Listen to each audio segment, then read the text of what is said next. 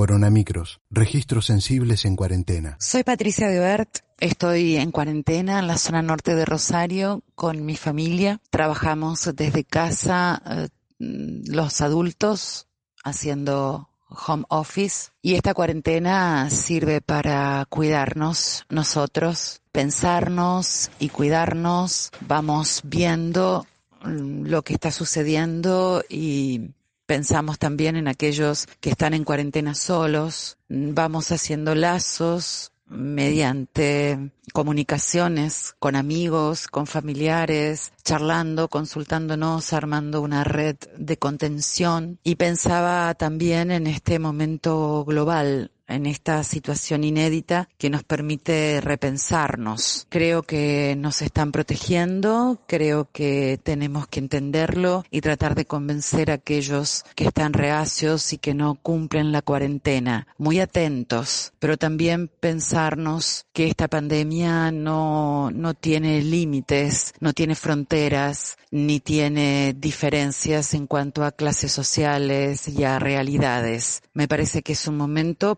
para pensar, para leer, para escuchar a aquellos que están analizando el momento y básicamente para convencer en la necesidad de cuidarnos, de cuidar al resto, de cuidarnos nosotros para que protejamos a los otros, pensemos eh, firmemente en lo que nos está pasando y en lo que estamos necesitando. Yo me quedo en casa, nosotros nos quedamos en casa, vos tenés que quedarte en tu casa, acá, allá y en todos lados. Voces libres en un tiempo de encierro.